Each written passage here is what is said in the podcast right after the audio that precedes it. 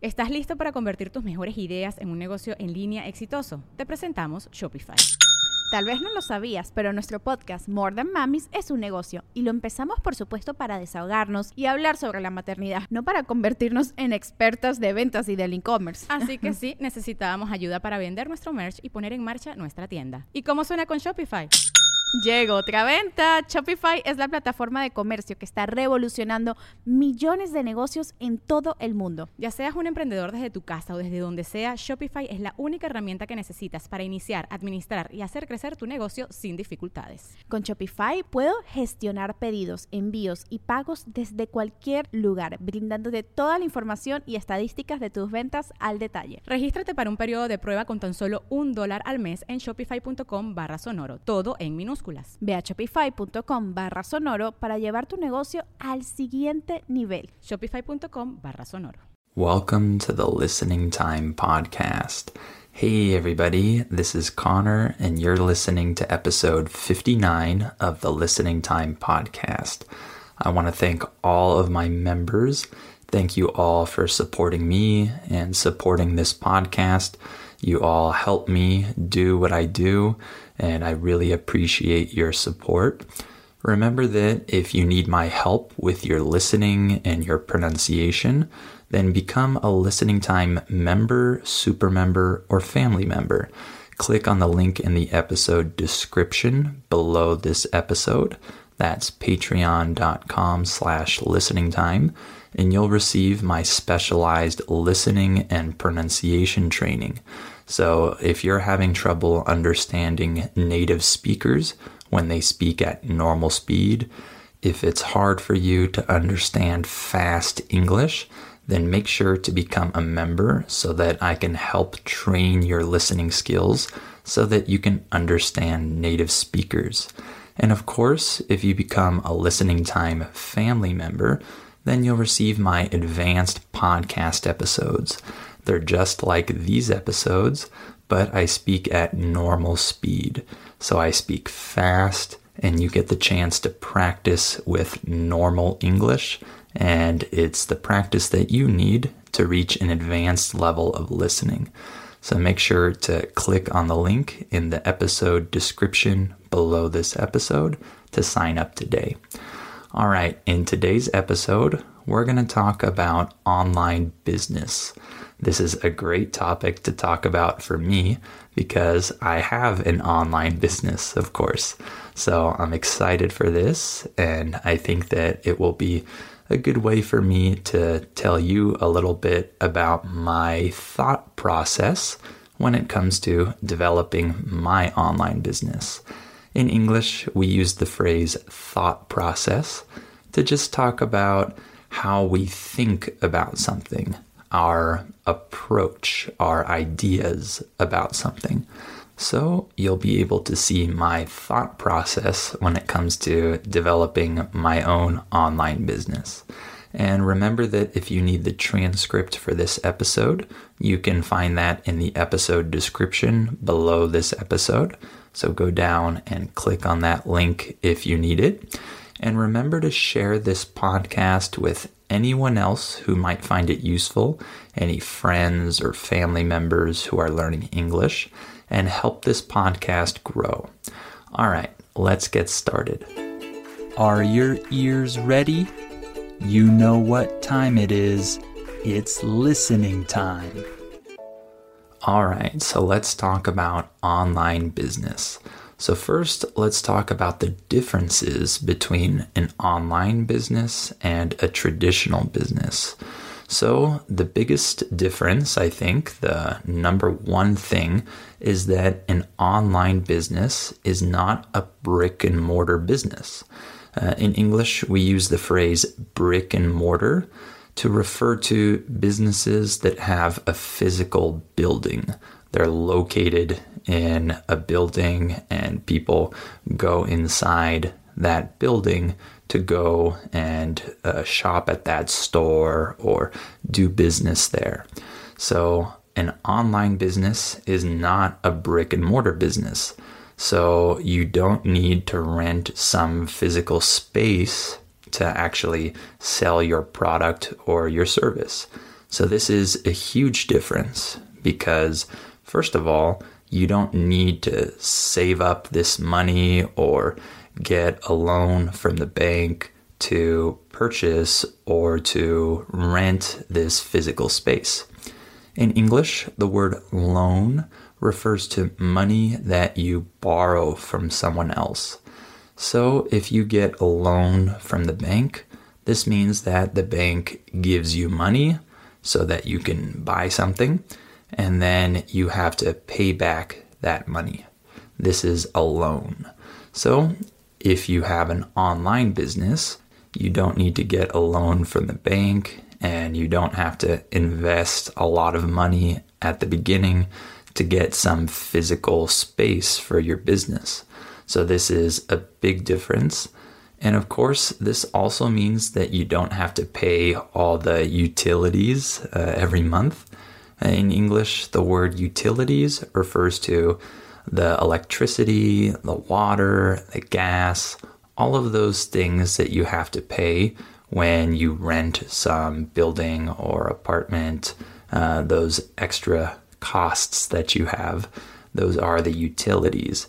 So you don't have to pay that. And maybe the biggest factor when it comes to this is that if you have an online business and not a brick and mortar business, you can maybe have a wider reach. Uh, in this case, when I say a wider reach, I'm saying that you can reach more customers in farther places. More people can actually see your business and become aware of your business. In English, the phrase become aware just refers to knowing something. So if I'm aware of the news, this means that I already know the news. So more people can become aware of your business if it's an online business because you're not limited to a physical space. You're not limited to one location. Uh, people can access your store or your service from anywhere. So that's another big difference when it comes to brick and mortar businesses and online businesses. So, another difference is that there's usually no opening and closing time when it comes to online businesses. So, it's not like you can't access the website before 7 a.m. because the business is closed. Uh, the website doesn't close during off hours. Uh, you can buy things or surf that website and do things on the online business's website at any hour of the day, usually. Of course, the customer service might not be available during the off hours, uh, early in the morning or late at night, but the business doesn't close per se. In English, when I say the phrase per se, it's like I'm saying exactly. I'm saying the business doesn't exactly close. It doesn't close per se. So let me give you another example. If I say, he's not a bad guy per se, but I don't think he's right for you. I'm saying that I don't think he's exactly or necessarily a bad guy, but he's not right for you. So that's per se. So the business doesn't close per se, but maybe the customer service is not available during off hours. And speaking of customer service, this is another difference between online and traditional businesses. If you have a traditional business, then a lot of your customer service is done face to face. In English, the phrase face to face just means that you're there in person talking to your customer, right? It's not online, it's not through email. You're actually there with them, talking to them in person. So, when you have a traditional business, a lot of your customer service is face to face. You actually have to be there and you have to uh, deal with the customer in person. And of course, this means that you have to work on a lot of skills in the customer service area that you might not necessarily have to work on if you have an online business. Of course, if you have an online business, you need to have good customer service, obviously. But the type of customer service is a little bit different because most of your customer service is done via messages and emails and things like that. So you don't have to talk uh, to the person as much. Sometimes you do, but usually things are done through writing. So it's a different kind of customer service. When you have an online business, you have to be good at responding to messages and emails. You have to be a good writer. You have to imagine how your writing is being received by the other person. You have to pay close attention to the words that you write and the tone that comes across in your writing. In English, when we use the phrase comes across, we're talking about how something is received, how some message is received by another person. So if I say, uh, he came across as arrogant, I'm saying that the other person or the other people viewed him as arrogant based on what he said. So, customer service is a little bit different. If you have an online business, you have to work on uh, writing good responses and coming across well. And if you have a traditional business, you have to work a lot more on your customer service skills in person and how you talk to people. All right, now let's talk about how to start an online business. So, one of the first things you need to do, or maybe the first thing that you need to do, is to identify your ideal client or your ideal customer. What is this? Well, this refers to the idea of the perfect person that you're trying to sell to. So, for example, maybe your ideal client is someone uh, between the ages of 20 and 30 who is trying to uh, start an online business and they don't know where to start and they don't have a lot of money to invest and they are not happy with their studies or they're not happy with their job and they're looking to change their life and start an online business. And maybe that's your ideal client, and you're trying to sell them some training which will help them start their online business. So you see how detailed I got when describing the ideal client in that situation. This is how you're supposed to do it. You're supposed to try to identify the details of the perfect person that you're trying to sell to. You want to get as detailed as possible so that you have the best possible idea of who is going to buy your product or your service. If you don't do this, then you might be aiming for an audience that's too general. In English, the word aim refers to uh, pointing in a certain direction and firing a gun.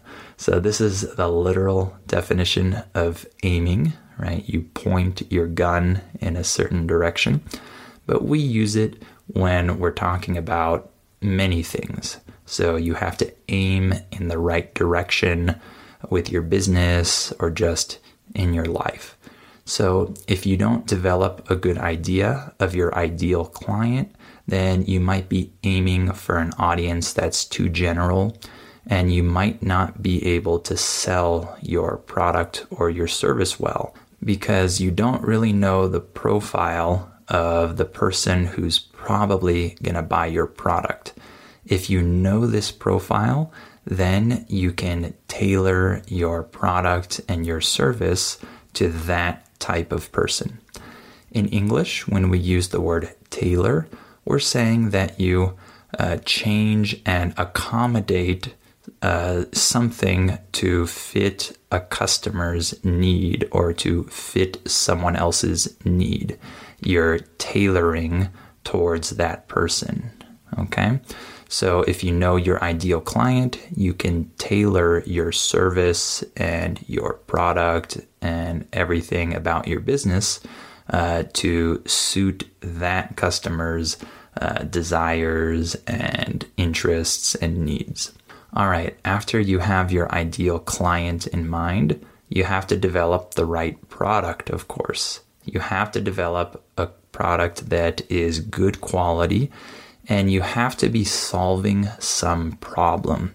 If you're not solving the client's problem, then you're not going to be successful.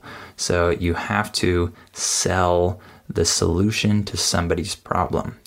For example, in my own business, I'm an English teacher, of course, and my customer's problem is that they can't understand native English and they can't uh, communicate well because of this.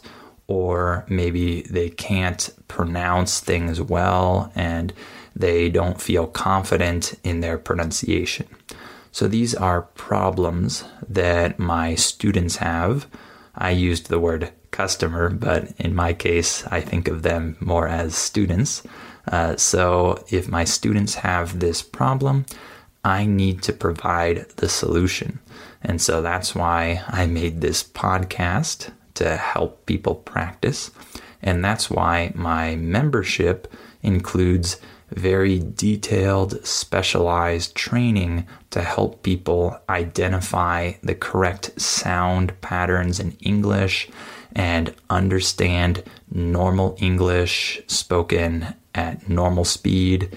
And this is why I've developed my advanced podcast episodes and everything else in the membership because I'm trying to solve the problem that my students have. And if I solve their problem, then they're probably gonna sign up to become a member and they're probably gonna remain a member. So I have to develop the right product and solve the problem that my students have. So the next thing you need to do is start a website or use some other service to sell your product or your service. I don't have a website anymore. I don't use a website, but I use the service patreon.com, which allows people to sign up and become members there. So this is convenient for me because I don't need to manage a website. I can use that service for my membership. Of course, this means that Patreon takes a percentage of what I earn. Uh, I don't earn 100% of the money that is given to me through the membership. Patreon takes a percentage of that. But in my opinion, I prefer this way of doing business right now because I don't want to manage a website. It's not in my plans right now, maybe in the future. But for now, I use uh, the website Patreon as the service where my customers, my students, can sign up to become members. So, another thing that you need when you start an online business is a good and effective social media presence. So, you need to develop an audience, and people need to know who you are and find you online. And that's usually done through social media. So, of course, you can use Facebook, Instagram, uh, TikTok, or whatever other social media app that you want. But you need to develop uh, an audience and build a following online so that people know who you are and you can tell them about what you're selling and you can connect with your audience. So I'm very fortunate because before I started uh, my membership, I already had this podcast, so I was able to start to uh, talk to you all about my membership, and I already had an audience that was listening to me. And it was the same with this podcast. I've only had this podcast for a little over a year, uh, but before this podcast, I had my YouTube channel. And so I was able to tell people on YouTube about this podcast. And those people that followed me on YouTube, they found this podcast, and that helped me start the Listening Time podcast. So it's always really good to have an audience, a following on social media so that you can tell them about your product or your project that you're working on. So that's a great thing to have when you're starting an online business. And if you don't have that, you can always do traditional advertising. You can pay for paid ads on Facebook or Instagram, uh, and you can uh, reach an audience like that. But of course, that means that you have to pay for it. But that's a good way uh, to help you start your business as well. And how do you grow your business once you've started it online? Well, I think you have to provide good free content to keep people interested and following you and to grow your audience. I think this is one of the most important things. So if you only sell your product, but you don't provide good free content, you might not grow your audience and your following might not grow. And this means that your business won't grow. So I try to provide a lot of good free content.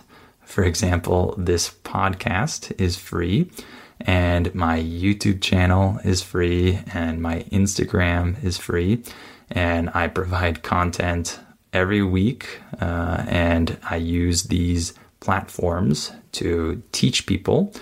And I think that a lot of people really appreciate this and they want to follow me because of this.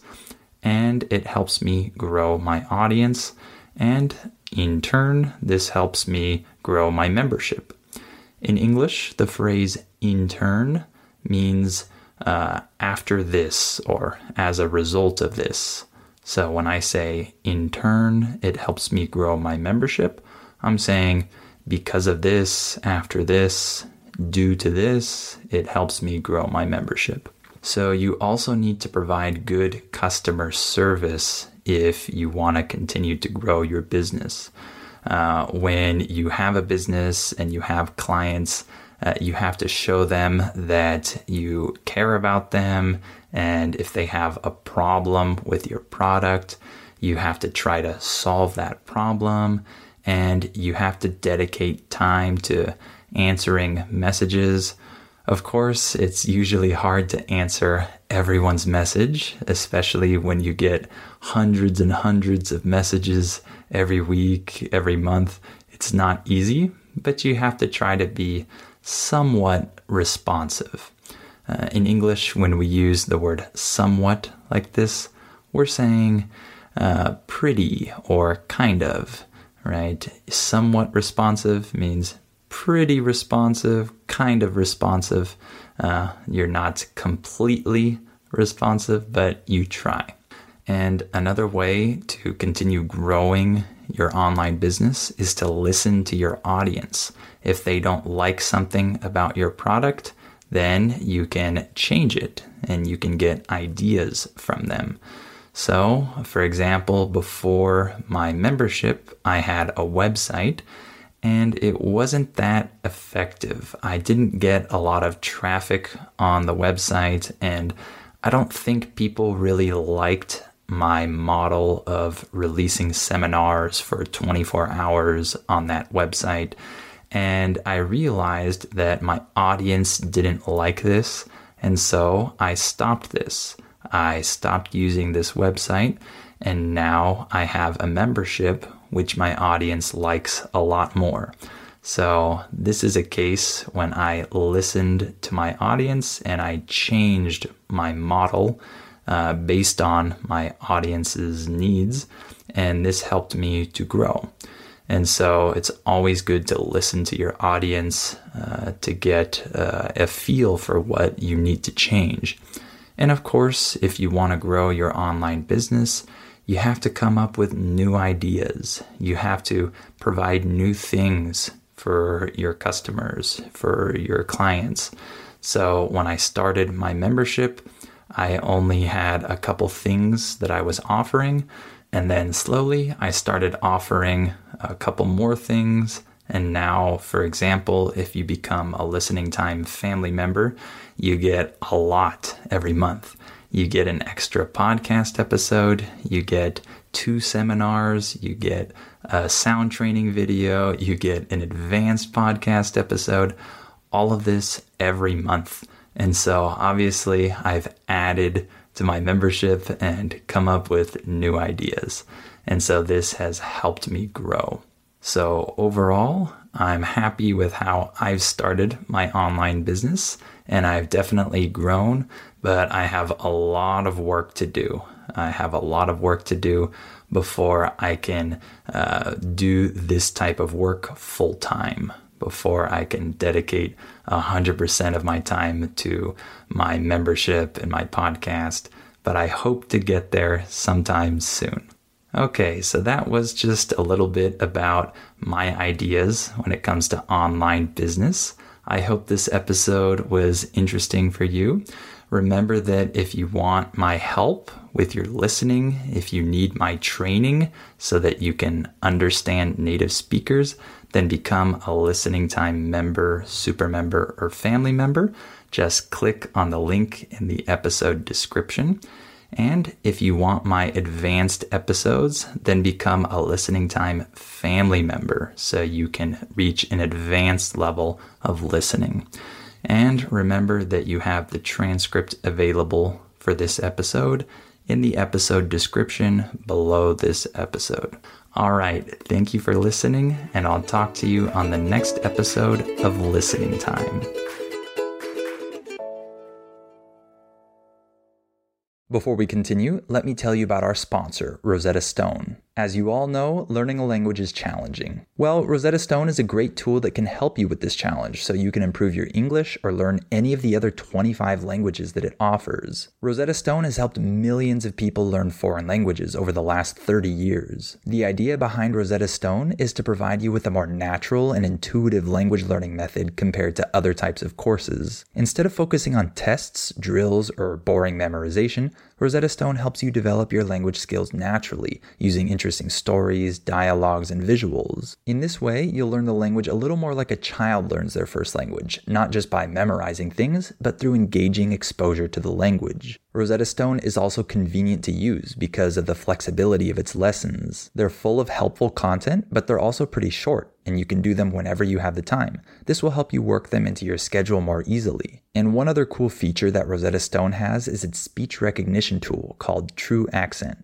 It can detect the differences between your pronunciation and a native speaker's pronunciation, so it can give you feedback on how you're pronouncing words and help you improve. As you can see, Rosetta Stone is a language learning tool with a ton of value. Don't put off learning that language. There's no better time than right now to get started. For a very limited time, Listening Time listeners can get Rosetta Stone's lifetime membership for 50% off. That's 50% off unlimited access to 25 language courses for the rest of your life. Redeem your 50% off at rosettastone.com slash listening time today.